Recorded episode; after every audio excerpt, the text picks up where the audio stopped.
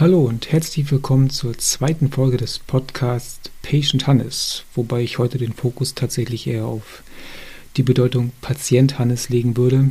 Es ist der dritte Tag nach der Chemotherapie. Ich hänge ziemlich durch und habe lange mit mir gerungen, ob ich heute überhaupt eine Aufnahme machen möchte. Aber zum einen gehört das aktuell einfach mal zu meinem Leben dazu, ob ich nun möchte oder nicht. Und zum anderen äh, bringt es auch nichts, ständig auf die beste Gelegenheit zu warten. Manche Sachen muss man einfach in Angriff nehmen. Und die letzte Folge ist auch schon ein ganzes Weilchen her. Kommen wir aber erstmal zur Begrüßung, denn es gibt möglicherweise ja Hörer, die das erste Mal dabei sind, die sich gerade fragen, Moment, Chemo, worum geht's hier? Will ich das hören? Ähm, mein Name ist Hannes, ich bin 35 Jahre alt und seit inzwischen 21 Jahren chronisch krank. Das gäbe natürlich Anlass für allerhand Gejammer und Gemecker und Gezeter. Darum soll es hier aber gar nicht gehen. Ich möchte das, was ich in diesen Jahren an Erfahrung gesammelt habe, einfach mitteilen, damit es Betroffenen oder Angehörigen von Betroffenen, die in ähnlichen Situationen sind, möglicherweise ein bisschen helfen kann, Kraft geben kann. Ja, das ist so der grobe Plan dieses Podcasts, das eigentliche Ziel dahinter. Denn aus eigener Erfahrung weiß ich, dass es nicht so einfach ist, mit so einer Erkrankung, die den Alltag doch oft sehr beeinflusst, zu leben. Und dabei immer den Kopf oben zu behalten, ist häufig eine Herausforderung, dabei nicht zu verzweifeln, ein ständiger Kampf. Und doch bin ich der Meinung, dass es sich tatsächlich lohnt und dass man trotzdem ähm, ja, das grundsätzlich das Beste daraus machen sollte. Und genau darum soll es in diesem Podcast gehen. An dieser Stelle auch nochmal ein ganz großes Dankeschön für das Feedback zur ersten Folge. Das hat mich sehr gefreut und darin bestärkt, dass die ganze Sache hier möglicherweise doch äh, nicht nur eine nette Freizeitbeschäftigung ist, sondern vielleicht doch etwas Sinnvolles am Ende ergeben kann. Nachdem ich in Folge 1 darüber gesprochen habe, was so die ersten Anzeichen für die Erkrankung bei mir waren und wie es zur ersten Diagnose kam, möchte ich in dieser Folge ein bisschen konkreter auf die Diagnosen selbst eingehen. Das Ganze wird wahrscheinlich dementsprechend ein bisschen medizinischer. Allerdings werde ich dabei versuchen, das Ganze so zu erklären, dass es auch für in Anführungszeichen Laien verständlich ist. Ganz einfach, weil ich auf diese Art und Weise auch mal die Diskrepanz zeigen will. Die Art und Weise, wie Mediziner über Erkrankungen sprechen, ist grundsätzlich eine andere als die Art, mit der Patienten über Erkrankungen sprechen. Und gerade als es bei mir losging, ich meine, ich war 14 Jahre alt, war da nichts an Fachwissen, das ich irgendwie in die Waagschale hätte werfen können. Dementsprechend war das Informationsgefälle erschreckend groß. Genau deshalb ist es, glaube ich, wichtig, mal zu erklären, wie das eigentlich zustande kam, wie mit mir kommuniziert wurde und was ich mit Hilfe meiner Eltern, muss ich dazu sagen, natürlich ähm, daraus gemacht habe. Denn überhaupt erst mal auf den Informationsstand zu kommen, dass ein ordentliches Gespräch mit den Medizinern möglich war, dauerte eine ganze Weile. Das war kein Fingerschnippen. Das war tatsächlich ein längerer Prozess. Und dieser Prozess ist aber unglaublich wichtig, damit man überhaupt erstmal eine gemeinsame Basis hat, auf der dann auch Entscheidungen getroffen werden können. Deshalb möchte ich darauf tatsächlich ein bisschen eingehen. Im zweiten Teil soll es dann ein bisschen darum gehen, warum ausgerechnet Musik für mich so eine Art Rettungsanker war ähm, die Hörer der ersten Folge wissen, dass Musik auf jeden Fall ein großer Teil dieses Podcasts ist und sein wird. Und dieses Mal möchte ich erklären, warum das eigentlich so ist. So viel vorweg, es hat auf jeden Fall mit der Zerrissenheit zu tun, die so eine Erkrankung mit sich bringen kann. Dieses Gefangensein zwischen Extremen. Auf der einen Seite möchte man ganz viel trotzdem machen obwohl da eine Erkrankung im Hintergrund ist. Und auf der anderen Seite wird man aufgrund der Erkrankung immer wieder in den Dingen, die man tun kann, eingeschränkt. Mit diesem Widerspruch umzugehen, ist tatsächlich ziemlich schwierig und ganz oft auch von Rückschlägen geprägt. Deshalb gab es da die Möglichkeit bei mir durch Musik ähm, eine Art Ventil zu finden oder zumindest Ansätze für mögliche Lösungen. Darum soll es dann im zweiten Teil ein bisschen gehen. Aber fangen wir mit dem ersten Teil an. Die Hörer der ersten Folge erinnern sich vielleicht noch an den Namen der Erkrankung, die bei mir damals diagnostiziert wurde, lateinisch Colitis ulcerosa. Genau so wie wahrscheinlich jetzt viele Hörer gucken, guckte ich auch, als ich das das erste Mal hörte. Ich hatte keine Ahnung, was das überhaupt bedeutet. Zur Erklärung, Colitis ist lateinisch für Darm, also von Kolon, der Dickdarm. Itis ist die lateinische Abkürzung für Entzündung. Kurz gesagt, es ist eine chronische, nicht heilbare Erkrankung des Dickdarmtrakts. Äußert sich vor allem mit krampfartigen Bauchschmerzen, Durchfällen. Keine wirklich schöne Sache. Als damals die Diagnose kam, hatte ich natürlich keine Ahnung, inwieweit das mein Leben beeinflussen wird. Ich konnte ja mit dem Namen der Erkrankung nicht mal wirklich etwas anfangen. Für diejenigen, die sich ein bisschen mit Serien auskennen. Es gibt in der ersten Staffel von Scrubs eine Folge, in der tatsächlich ein Patient mit einer Colitis im Krankenhausbett liegt und JD, der Internist, also der Mediziner, der eher so auf Medikamentenbasis agiert, und Turk, sein bester Kumpel, der Chirurg, der logischerweise eher operieren möchte, über diesen Fall miteinander sprechen. Und ähm, das ist eigentlich eine unglaublich schöne Szene, die ganz viel über diese Erkrankung vorwegnimmt oder erklärt, weil JD sagt, er empfiehlt eine konventionelle Therapie mit Medikamenten und der Patient ist am Anfang auch dafür. Dann spricht er nochmal mit dem Chirurgen, der sagt, wir können da operativ etwas machen. Und der Patient entscheidet sich dann für den operativen Eingriff. Und ich weiß noch, Turk sagt an der einen Stelle, er hat seit mehreren Jahren die Colitis. Und der Patient sagt daraufhin im Bett liegend, seitdem hatte ich auch keine Freundin mehr. Ist eine ziemlich windige Angelegenheit. Und in diesem kurzen Dialog steckt unheimlich viel Wahrheit drin. Das Problem bei der Erkrankung ist nämlich, natürlich kann man Medikamente geben, aber es ändert nichts daran, dass die Erkrankung chronisch ist. Das heißt, sie ist immer irgendwie da. Alles, was man mit den Medikamenten versucht, ist dafür zu sorgen, dass sie möglichst lange ruhig ist und wenn sie aktiv wird, weil sie verläuft schubweise, die Schübe nicht besonders schlimm sind. Die Bauchschmerzen beispielsweise nicht so stark, die Durchfälle nicht so häufig und man trotzdem einigermaßen normal in Anführungszeichen weitermachen kann. Der operative Eingriff wäre, man nimmt einfach das Stück des Darms raus, das tatsächlich betroffen ist, weil häufig sind es nur einzelne Teile. Das steckt tatsächlich so ein bisschen in dieser Szene alles drin. Es ist eine Szene von zwei Minuten und trotzdem sagt es unglaublich viel über die Therapie und über die möglichen ja, Folgen dieser Erkrankung aus. Und der Satz des Patienten ist deshalb auch so wichtig, weil das widerspiegelt, was ich selber auch ganz oft erlebt habe, die Tatsache, dass dort diese Bauchschmerzen immer wieder auftreten und diese Durchfälle das führt natürlich zu einer gewissen Unsicherheit. Gerade wenn man unterwegs ist oder wenn ich unterwegs war, wenn ich irgendwo in ein Einkaufszentrum gegangen bin, war der erste Blick immer, wo ist die nächste Toilette für den Fall der Fälle. Das schränkt den Alltag in gewisser Weise schon ein bisschen ein. Wenn Freunde dann sagen, wir gehen jetzt einfach mal an den Strand, überlegte ich mir schon, wie kann ich das machen? Was habe ich zuletzt gegessen und wann? Und will ich jetzt gerade an den Strand? Was ist, wenn irgendwie doch gerade etwas nicht so gut ist?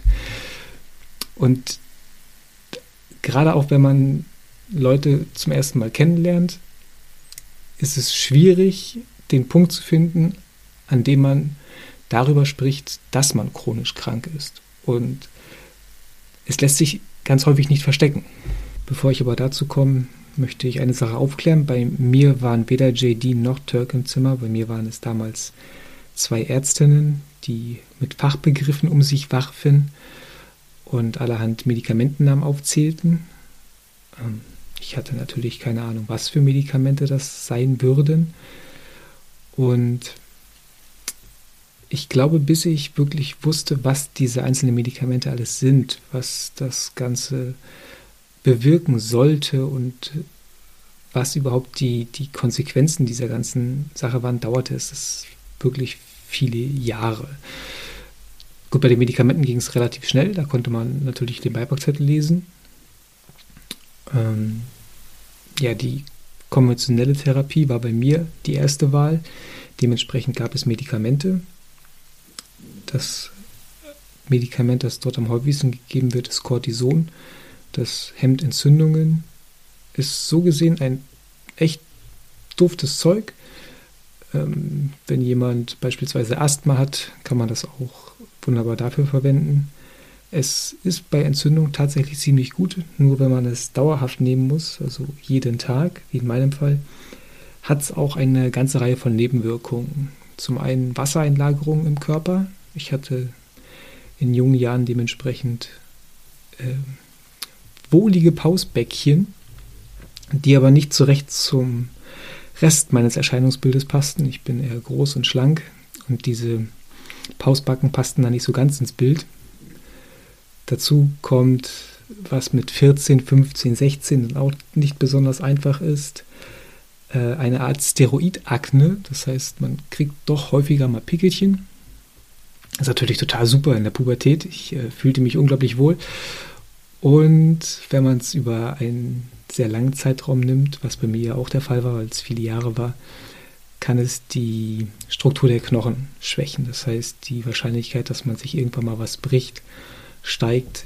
Es muss dementsprechend öfter gemessen werden, ob die Knochen noch stabil genug sind. Da hatte ich zum Glück aber keine Probleme. Ich fand die anderen Sachen schon schlimm genug. Die anderen Medikamente, die man gibt, erfüllen eigentlich vor allem einen Zweck. Sie sollen das Immunsystem so ein bisschen runterregulieren. Man weiß nicht viel über die Colitis, zumindest nicht über die Ursachen. Man weiß aber, dass es eine Art Autoimmunerkrankung ist. Das heißt, der Körper greift sich ein bisschen selbst an. Deshalb versucht man mit Medikamenten die Immunabwehr so runter zu regeln, dass der Körper sich möglichst wenig selbst angreift. Das klappt im gewissen Maße, hat aber natürlich auch Konsequenzen. Wenn die Immunabwehr nicht gut genug ist, bedeutet das natürlich, dass andere Erreger sich leichter einschleichen können. Das heißt, ich hatte auch häufiger Erkältungen, ich ähm, lag öfter mit einem kleinen Infekt flach. Es kam also zu der eigentlichen Colitis immer noch das Problem, dass Nebenschauplätze aktiv wurden aufgrund der medikamentösen Behandlung. Jetzt könnte man natürlich einwenden, wenn ich jetzt gerade schon die Szene aus Scrubs zitiert habe, was hätte denn gegen eine OP gesprochen? Zum einen, ich war unglaublich jung und hatte eine Heidenangst vor einer OP. Ich fand die Eingriffe bei den Untersuchungen schon schlimm genug. Dementsprechend war das für mich am Anfang keine Option. Und dazu kam bei mir der seltene Fall, dass der gesamte Dickdarm betroffen war. Das heißt, wenn man da operativ hätte etwas machen wollen zu der Zeit, wäre es nur gegangen, indem man einfach sagt, wir machen den kompletten Schnitt, das ganze Organ geht raus. Und so eine Entscheidung in dem Alter zu treffen, äh, ja, das stand für mich überhaupt nicht zur Wahl. Dementsprechend, ich weiß gar nicht, ob es mir angeboten wurde zu der Zeit, ob da jemals ein Gespräch geführt wurde ich überlege gerade echt, ich glaube tatsächlich, es äh, war keine Option. Es wurde tatsächlich mit Medikamenten eher versucht. Aber das bedeutete für mich natürlich, dass ich jeden Tag meine Medikamente nehmen musste und da auch sehr diszipliniert sein sollte, was ich wahrscheinlich auch nicht immer war. So ehrlich muss ich leider auch sein. Ein weiteres Problem, das sich damals bereits abzeichnete, war die Tatsache, dass sich meine Leberwerte sehr seltsam entwickelten. Also Leberwerte im Sinne von Entzündungsparameter. Ich benutze jetzt tatsächlich die Worte, die mir damals die Ärzte gesagt haben. Ich wusste auch nicht, was die meinten. Die haben die entsprechenden Werte dann auch direkt benannt. Äh, Bilirubin, Gamma-GT, GOT, GPT, alle möglichen Abkürzungen, von denen ich natürlich keine Ahnung hatte. Das musste ich mir dann mit Hilfe meiner Mom erst alles anlesen, was das überhaupt bedeutet. Das Ganze war deshalb besonders auffällig, weil das Cortison normalerweise Entzündungen beheben soll. Dementsprechend müssten die Leberwerte, gerade die Entzündungsparameter, eigentlich weiter unten sein. Also das sind Werte, die anzeigen, dass im Körper gerade eine Entzündung aktiv ist. Und diese Werte waren immer sehr hoch, obwohl das unter Cortison eigentlich nicht der Fall sein sollte. Dementsprechend wurde vermutet, dass es unter Umständen so sein könnte, dass eine weitere Erkrankung im Hintergrund aktiv ist. Und da wurde dann auch eine Untersuchung durchgeführt, an die ich mich äh, sehr bildhaft erinnere. Das Spannende ist, wenn ich jetzt so die letzten 20 Jahre Revue passieren lasse, dass die Entwicklung in der Medizin für mich natürlich auch nachvollziehbar waren. Die Untersuchung war eine Leberpunktion und wenn man sich heute anschaut, wie eine Leberpunktion durchgeführt wird oder was das genau ist, dann wirkt das nach einem relativ harmlosen Eingriff. Man nimmt eine kleine Gewebeprobe der Leber, um sie zu untersuchen. Heutzutage passiert das mit Ultraschall. Also es wird geschaut, wo man direkt reinsticht. Es ist eine extrem kleine Nadel. Das Ganze ist mechanisch über einen Tastendruck dann äh, zu erledigen. Für den Mediziner als solches ein wirklich kleiner, harmloser Eingriff. Damals, 1999, 2000, ich glaube, da fand die statt, sah die Sache noch ein bisschen anders aus. Ich weiß auch nicht, ob es daran lag, dass es in Neubrandenburg war. Vielleicht waren andere Kliniken zu dem Zeitpunkt schon weiter. Bei mir war es so, dass ich auf einer Liege platziert wurde und mir ein Arzt erklärte, er würde dann mit einer Hohlnadel in die rechte Seite, also dort, wo die Leber ist, reinstechen und die Nadel direkt wieder rausziehen und durch den Unterdruck würde dabei eine kleine Probe entnommen. Das Ganze klang schon sehr gefährlich. Ähm, er klopfte im Vorfeld die Stelle ab, zeichnete dann mit einem Stift an, wo er reinstechen wollte. Wie gesagt, heutzutage nimmt man Ultraschall dafür. Damals wurde geklopft und äh, angezeichnet. Und dann gab es schon die Spritze mit der örtlichen Betäubung. Der Hinweis war, das würde ungefähr zwei Minuten dauern, bis es tatsächlich komplett wirken würde. Es brannte auch wie Feuer, daran erinnere ich mich noch. Und an die blöde Antwort auf die Frage, ob es da noch wehtun würde. Ich war nämlich in meinem jugendlichen Leichtsinn so mutig oder fahrlässig, dass ich auf die Frage, die nach 30 Sekunden kam, antwortete mit nicht mehr so doll, woraufhin der Eingriff direkt stattfand. Ähm, das kann man sich ungefähr so vorstellen, als würde man so ein bisschen abgestochen werden. Äh, es war nicht schön, so viel kann ich sagen. Und äh, der zweite Fehler war, dass ich dann auf die Frage, ob ich die Probe sehen wollte, mit Ja antwortete. Daraufhin wurde mir erst bewusst, ähm, wie tief diese Nadel eigentlich in meiner Leber war. Wie gesagt, sollten jetzt Menschen auf die Idee kommen, oh mein Gott, was für ein furchtbarer Eingriff. Heutzutage ist es überhaupt kein Problem mehr. Damals sah die Sache ein bisschen anders aus. Jedenfalls wurde bei dieser Untersuchung festgestellt, oder zumindest vermutet damals noch, bis die endgültige Diagnose kam, dauerte es tatsächlich einige Jahre, dass es tatsächlich eine weitere Erkrankung geben würde, die in Verbindung mit einer Colitis gelegentlich auftritt, nämlich eine sogenannte primär sklerosierende Cholangitis. Das ist ein unheimlich kompliziertes Wort. Ich glaube, ich könnte es bis heute nicht wirklich richtig schreiben. Die Erkrankung zeichnet sich dadurch aus, dass die Gallenwege die durch die Leber laufen, mit der Zeit enger werden. Das heißt, die Gallenflüssigkeit kann nicht so gut abfließen.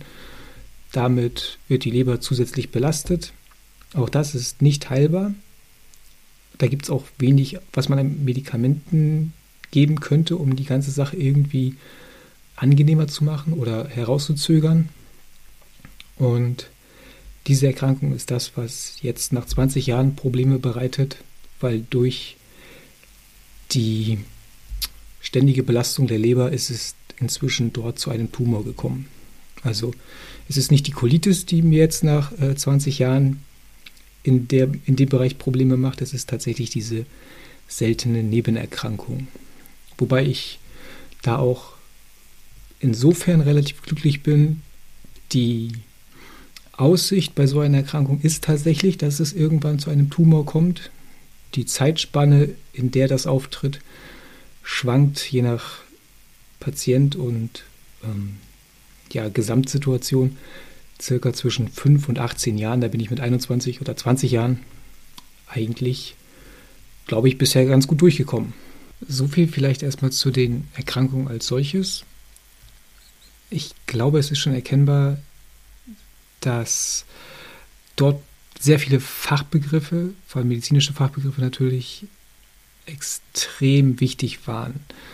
Äh, die Ärzte kommunizierten in der Regel nur mit diesen Begriffen. Häufig äh, schauten sie nur in ihre Akten und Unterlagen und redeten nicht mit mir, sondern eher miteinander. Und gerade das hat am Anfang auch zu ganz, ganz viel Unsicherheit geführt. Ich wusste halt nicht, was ich überhaupt fragen sollte, wie ich es formulieren sollte. Und das, was an Worten von den Ärzten kam, ergab für mich ganz häufig überhaupt gar keinen Sinn. Meine Mom hat damals angefangen, unheimlich viel zu lesen, hat sich angelesen, was diese ganzen Werte eigentlich bedeuten, welche Therapiemöglichkeiten es gibt und hat die Ärzte dann wirklich in Gespräche verwickelt. Immer wieder nachgefragt. Ich glaube, sie ging vielen tatsächlich tierisch auf den Sack. ich hatte ein bisschen meinen Spaß dabei. Ähm, und das war aber unglaublich wichtig. Es stellte sich nämlich auch raus, dass ich auf viele Dinge anders reagierte, als es eigentlich vorgesehen war. Aber gerade deshalb ist es so wichtig, wenn man mit Ärzten spricht und diese Worte kommen, diese Diagnosen, diese Fachbegriffe, ist es ganz wichtig, direkt nachzufragen, äh, sich grundsätzlich sämtliche Befunde aushändigen zu lassen, im Zweifelsfall zu Hause zu sitzen. Man sollte nicht jede Krankheit googeln, das gebe ich zu, aber zumindest die Dinge, die unverständlich sind, mal kurz nachschlagen. Das ist unheimlich wichtig, weil nur so kann man tatsächlich nachvollziehen, worum es eigentlich geht. Und das Wichtige ist ja, so eine Erkrankung betrifft einen selbst oder jemanden, der einem nahesteht, wenn es ein, ein Angehöriger ist. Und deshalb ist es wichtig zu verstehen, was da überhaupt eigentlich in so einem Befund drinsteht. Mediziner können da halt sehr, ja, ich nenne es jetzt mal äh, kalt und ähm, in, der, in gewisser Weise distanziert darüber sprechen. Das mag alles dem Beruf geschuldet sein, aber für den Patienten selber ist das natürlich eine absolute Qual, wenn man nicht weiß, worum es eigentlich direkt geht. Gerade wenn man derjenige ist, der da im Bett liegt und die Mediziner bei der Visite dastehen und irgendwelche Therapiemöglichkeiten diskutieren und man selber keine Ahnung hat, worum es eigentlich geht. Das hat sich in den letzten 20 Jahren bei mir glücklicherweise gewandelt. Ich bin da so reflektiert, dass ich Ärzten äh, fundiert Auskunft geben kann und äh, nicht selten mit dem einen oder anderen Mediziner streite. Zum Beispiel ein ganz simples ähm, ja, Alltagsritual in Kliniken ist häufig, dass man Heparin bekommt. Heparin ist ein Blutverdünner und gerade weil man in der Klinik häufig viel liegt, wird das präventiv gegeben, damit keine Thrombosen auftreten können. Das kann natürlich problematisch sein bei Leuten, die sowieso schon eine, also die Probleme bei der Blutgerinnung haben. Das ist bei mir manchmal der Fall. Und wenn man viel in Bewegung ist, obwohl man in der Klinik ist, was ich in der Regel auch versuche, ähm, bringt das halt tatsächlich relativ wenig. Ob man das dann gibt oder nicht, das ja, das kann man dann genauso gut lassen. Und deshalb ist es wichtig, sowas zu wissen und dem Arzt oder dem Pflegepersonal, das dann reinkommt und einfach die Spritze in den Oberschenkel jagen will, einfach mal zu sagen, äh, nein, bitte nicht. Das ist nicht nötig oder das ist in dem Fall sogar kontraproduktiv. Es gab auch äh, immer mal wieder Phasen, dass das sollte auf Kinderstationen nicht passieren, dass ähm, Schwestern reinkamen und Medikamente gegeben haben, die gar nicht für mich waren. Das ist tatsächlich einmal passiert. Das war glücklicherweise nur ein Medikament, das die Nierentätigkeit anregen sollte. Wäre es ein Blutdrucksenker gewesen, wäre es bei meiner Statur problematisch geworden. So musste ich nur häufiger pinkeln. Es gab aber auch ähm, später immer mal wieder Fälle, dass Schwestern reinkamen, äh, den Blutzucker gemessen haben und festgestellt haben, oh, wir müssen gar nicht spritzen, woraufhin ich dann mitteilen musste, dass ich überhaupt nicht Diabetes habe ich will das den Schwestern noch gar nicht zum Vorwurf machen. Ich glaube, das ist unheimlich schwierig, diesen Job überhaupt auszuführen und da den Überblick zu behalten. Und äh, dementsprechend, wie gesagt, solch, sowas sollte natürlich nicht passieren, sowas kann aber immer passieren. Deshalb ist es wichtig, da auch immer so ein bisschen selber darauf zu achten, zu wissen, warum bin ich eigentlich hier und ergibt das, was da gerade vielleicht mir gerade hingestellt wurde, überhaupt Sinn? Und wenn ich es nicht weiß, was da an Medikamenten auf meinem Nachttisch steht, was ich denn vielleicht nehmen soll, äh, grundsätzlich nachfragen und erstmal sich erklären lassen, was ist das da für ein Medikament? Das habe ich noch nie gesehen. Wofür ist das? Warum soll ich das nehmen? Diesen Mut zu haben, das nicht einfach einzuwerfen. Ich, ich glaube, andersrum wäre es eigentlich eigentlich wäre das Einwerfen viel, viel mutiger. Äh, eigentlich wäre es rational vollkommen richtig nachzufragen. Aber die Situation kann natürlich extrem einschüchternd sein in der Klinik. Die Ärzte werfen mit Fachbegriffen um sich, die Pfleger und Schwestern kommen rein, äh, arbeiten alles ab, stellen die Medikamente hin. Man fühlt sich manchmal ein bisschen überrollt und überfahren von der ganzen Situation. Aber man sollte dabei nie vergessen, man selbst ist der Betroffene. Und dementsprechend ist es das gute Recht, einfach mal nachzufragen und sich erklären zu lassen, was da eigentlich steht und wofür das eigentlich gegeben wird. Ähm, aber da den Mut zu haben, tatsächlich dieses Gespräch zu suchen, ist am Anfang tatsächlich gar nicht so schwer. Äh, gar nicht so einfach. Entschuldigung, mein Fehler. So, bevor ich jetzt zum zweiten Teil komme, ein kleiner Hinweis. Ich habe am Anfang der Episode gesagt, dass das der dritte Tag nach der Chemo ist, sprich Sonntag. Man sollte Projekte wirklich beenden. Nur war ich am Tag der Aufnahme tatsächlich etwas müde, konnte die Aufnahme dementsprechend nicht beenden und in den Folgetagen habe ich es immer ein bisschen vor mich hergeschoben. Dementsprechend heute ist wieder Sonntag. Es dauerte dementsprechend eine Woche. Die Entwicklungen bis dahin taten ihr Übriges dazu. Ähm, es gab ein MRT, die Leber wurde untersucht, der Tumor ist minimal größer geworden. Die Ärzte besprechen jetzt mit der Klinik in Aachen alle weiteren Schritte. Ähm, dementsprechend hat diese Woche keine Chemo stattgefunden. Stattdessen geht es morgen in die Klinik. Sehr witzig, weil ich das in der Episode heute schon drin hatte. Die Leber wird nochmal punktiert um den Tumor genau zu untersuchen und eine mögliche Alternativtherapie ähm, ja, ähm, möglicherweise anzugehen. Dementsprechend war die Woche ein bisschen viel los und die Episode musste ein bisschen hinten anstehen. Sie wird jetzt aber beendet mit dem eigentlich geplanten zweiten Teil. Es sollte ja nochmal um die Musik gehen. Aber zur Erklärung, warum das Ganze diesmal ein bisschen länger gedauert hat, wollte ich das einmal dazwischen schieben. In Folge 1 erwähnte ich, dass ein Song von Jimmy Eat World damals sehr viel bei mir ausgelöst und verändert hat in meinem Leben. Das, was in der Folge passiert ist, hatte dann tatsächlich sehr viel mit Musik zu tun. Ich begann mich äh, sehr mit der Materie zu beschäftigen, las dementsprechend auch sehr viel. Vielen Dank an dieser Stelle auch nochmal an Dana, eine Klassenkameradin von damals, die mir eine Musikzeitschrift empfohlen hat. Ich will jetzt keine Werbung machen, aber sie ist äh, visionär, falls das dem einen oder anderen möglicherweise auf die Sprünge hilft. Ich informierte mich dementsprechend sehr viel über Musik und stieß dabei auf einen Begriff, der heute voller Klischees und äh, Vorurteile steckt, nämlich den Begriff Emo.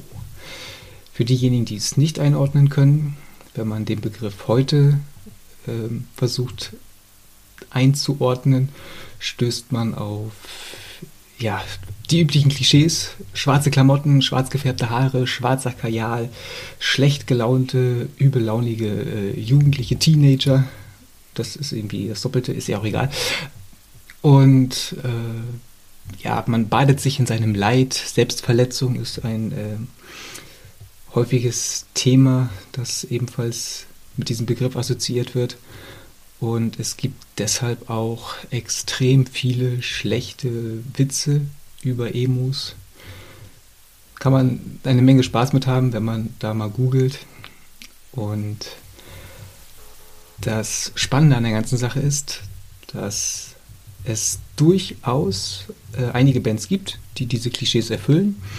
Und der Begriff wurde auch häufig so verwendet. Das hat auch Gründe. Ich möchte jetzt keinen, keinen musikalischen Vortrag darüber halten, dass das äh, dem eigentlichen Wortsinn und dem, der eigentlichen Musikrichtung sehr, sehr fern ist, all diese Dinge. Vielleicht nur so viel. Emo hatte für mich nie diese Bedeutung und ursprünglich hatte es auch nie diese Bedeutung. Es äh, ist eher eine Musikrichtung, die Ende der 80er, Anfang der 90er entstanden ist. Und das, was es für mich tatsächlich bedeutet und ursprünglich auch so gedacht war, ist nicht, dass es emotionale Musik ist. Das wird auch ganz häufig gesagt. Äh, jede Musik ist emotional. Sollte sie auch sein, weil wenn sie nicht emotional wäre, dann wäre sie kalt und äh, belanglos. Sie löst immer irgendetwas aus. Im Idealfall was Gutes. Und Emo bedeutet vielmehr, dass man sich sehr darüber im Klaren ist, welche Emotionen eigentlich zum Leben dazugehören. Ähm, das mag jetzt vielleicht ein bisschen banal klingen, aber die Ausgangslage, in der ich mich damals befunden habe, war eine Zerrissenheit zwischen dem Zustand des Krankseins und dem Zustand des Gesundseins oder des Gesundsein-Wollens. Das heißt, ich fühlte mich in vielen Situationen zerrissen. Ich wollte ganz normal weiterleben, das ging aber nicht, weil die Krankheit mir bestimmte Grenzen gesetzt hat. Auf der einen Seite wollte ich entsprechend der Krankheit auf meinen Körper achten, ohne sie zu sehr in den Fokus zu rücken. Das führte natürlich dazu, dass ich häufiger wütend war. Ich hatte dementsprechend auch Erwartungen an mich, die ich ganz häufig nicht erfüllen konnte. Und ich fühlte mich in diesem Zustand häufig sehr verloren. Ich war manchmal zornig, ich war manchmal wütend, manchmal war ich froh, wenn Dinge gingen, die eigentlich vielleicht nicht möglich gewesen wären, wenn ich beim Sport doch wieder ein bisschen länger durchgehalten hatte. Und dieses Gefühl wurde sehr gut in der Musik aufgefangen. Das waren damals Bands wie die Get Up Kids, Sunny the Real Estate, Mineral waren für mich unheimlich wichtig. Da bin ich auch heute noch froh, dass ich die Band tatsächlich live sehen konnte. Die haben sich nämlich eigentlich 97 aufgelöst. Ich merke schon, ich drifte doch ein bisschen in, äh, ins Name-Dropping ab und äh, werfe jetzt hier mit Bandnamen um mich. Aber das sind Bands gewesen, die in ihren Texten genau diese Zerrissenheit beschrieben haben. Jimmy Eat World haben in einem Song eine Zeile Don't bother going through your emotions. Da kommt mein tolles Englisch wieder durch. Also scheu dich nicht deine Emotionen wirklich auszuleben und sie wirklich durchzuspielen und tatsächlich zu ertragen. Wenn ich das mit Leben füllen wollte, wenn ich jemandem das erklären wollen würde, dann wäre es für mich einfach dieses Gefühl zu wissen, ja, ich kann zornig sein, auf die Krankheit, auf äh, die Dinge, die in meinem Leben passiert sind, auf Ärzte manchmal, auf die Situation als solches, auf Krankenhäuser, auf die Untersuchungen. Es gab immer Gründe, warum ich im Zweifelsfall auch mal schlecht drauf sein konnte. Es gab aber auch genauso gut immer wieder Gründe, warum ich gut drauf sein konnte. Wenn ich mit Freunden was Tolles erlebt habe, wenn ich mit meiner Familie einfach nur abends am Abendstisch sitzen konnte und alles okay war. Ein Tag ohne Schmerzen. Auch das kam vor. Es ändert auf jeden Fall den Fokus, mit so einer Krankheit zu leben. Und dieses Gefühl, einfach zu wissen, ja, auch kleine Momente können unheimlich viel Schönheit besitzen und den kleinen Momenten kann eine gewisse Magie innewohnen.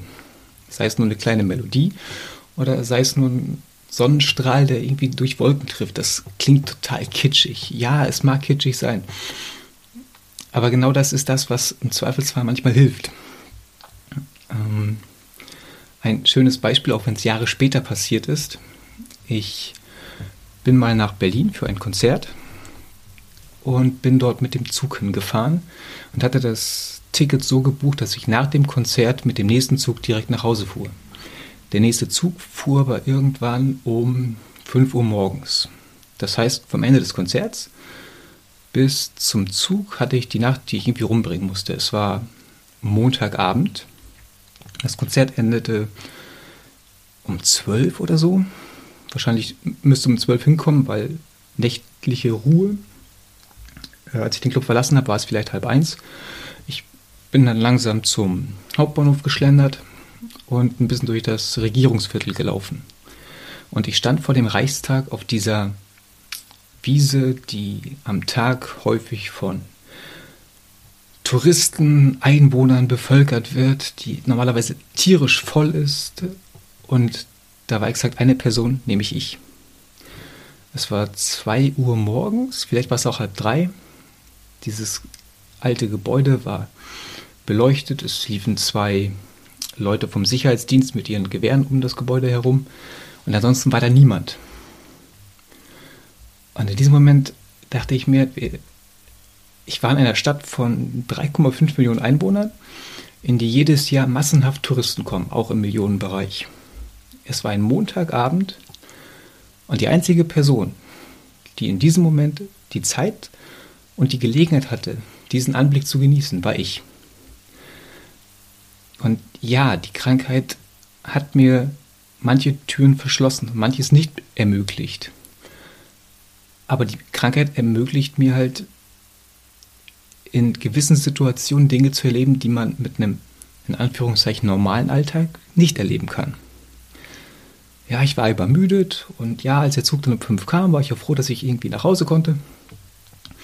Trotzdem war dieser Moment, einfach da auf dieser Wiese zu sitzen und zu wissen, das kann hier gerade nicht jeder erleben. Das ist ein Luxus, den ich mir vielleicht nicht ausgesucht habe, aber den ich zumindest genießen kann, weil ich das Beste aus meiner Situation mache. Dieses Wissen war für mich unglaublich wichtig und das hatte natürlich irgendwie auch wieder mit Musik zu tun, weil nur wegen diesem Konzert war ich überhaupt in Berlin. Die Bands war übrigens Clowns, die sind jetzt nicht Emo, kann ich aber nur empfehlen, wenn es wieder Konzerte gibt und ihr die Möglichkeit habt, zur australischen Band Clowns äh, zu einem Konzert zu gehen, geht hin. Äh, sie sind live eine absolute Sensation. Ich erinnere mich noch an den Abend, das Konzert fing an, der Sänger sprang direkt beim ersten Song ins Publikum, wurde auch aufgefangen und erwidert Richtung Bühne getragen. Und danach hat er erklärt, dass er das am Tag davor äh, in dem holländischen Club, in dem sie waren, versucht hat, da wurde er aber nicht aufgefangen und dementsprechend war sein Fuß angebrochen. Dementsprechend war er ganz froh, dass äh, das Berliner Publikum da ein bisschen aufmerksamer war. So viel zum Thema, ähm, was man so auf Konzerten erleben kann, wenn die Band ein bisschen durchgeknallt ist. War auf jeden Fall ein sehr, sehr schöner Abend.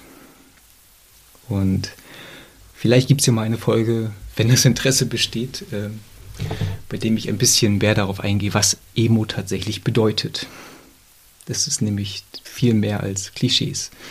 Und es ist auch musikalisch äh, ein unglaublich vielfältiges äh, Gebiet.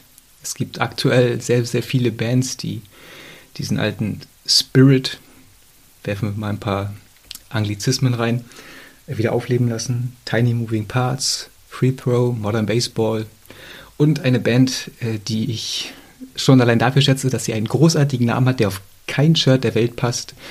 The world is a beautiful place and I'm no longer afraid to die. Kann ich nur empfehlen. Ähm, ansonsten, wer Musiktipps braucht, immer wieder gerne an mich wenden. Ähm, ich helfe gerne aus. Aufgrund von Copyrights kann ich nur nichts spielen. Aber ich kann auf jeden Fall ähm, Empfehlungen geben. So viel sei gesagt. Und durch die Musik habe ich auf jeden Fall ähm, gelernt, auf Details zu achten. Und äh, vielleicht deshalb eine kleine Hausaufgabe. Ein Song, den vielleicht viele kennen, weil er auch in sehr, sehr vielen Filmen verwendet wird. Ähm, Halleluja wurde auch von zig Künstlern gesungen. Das Original ist von Leonard Cohen. Meine Lieblingsversion ist die von Jeff Barkley. Hier nochmal Dank an Dana. Dank dir habe ich das Album Grace entdeckt. Äh, bis heute eins meiner absoluten Lieblingsalben. Und wenn man auf Details achten will, es gibt in dem Song die Zeile Well, I heard there was a secret chord that David played and it pleased the Lord, but you don't really care for music, do you? Und während äh, dieser Zeile taucht im Hintergrund eine klitzekleine Melodielinie auf, die auf das anspielt, was da eigentlich textlich passiert. Und äh, so etwas in Songs zu entdecken, kann ähm, ja im Zweifelsfall die schlechte Laune durchaus verfliegen lassen. Zumindest ist es bei mir der Fall. Gut, ich denke, das äh, war es dann mit dieser Episode auch. Es wird Zeit, äh, weil ich sehe gerade, wir sind jetzt bei 41 Minuten. Es ist ein bisschen länger als die letzte Episode. Dauerte dafür aber auch ein bisschen länger. Morgen geht es dann in die Klinik. Ich hoffe, dass es nur ein kurzer Aufenthalt wird. Leberpunktion geht ja inzwischen etwas besser als das, was ich hier da von, von meiner äh, ersten Leberpunktion berichtet habe. Und danach gibt es auf jeden Fall etwas zügiger die dritte Folge. Anmerkungen und Kommentare gerne per Mail oder auf anderem Wege an mich. Ansonsten sage ich vielen Dank fürs Zuhören. Ich wünsche einen wunderschönen Abend oder Tag, je nachdem, wann man diese Episode hört. Bei mir ist es gerade Sonntag, kurz vor 20 Uhr. Das heißt, ich kann die Tagesschau noch gucken. Aktuelle Zahlen. Äh. Ja, bleibt auf jeden Fall alle negativ. Setzt eure Masken auf und äh, viel Glück beim Ergatter von Impfterminen. Ich äh, verabschiede mich und sage bis zum nächsten Mal.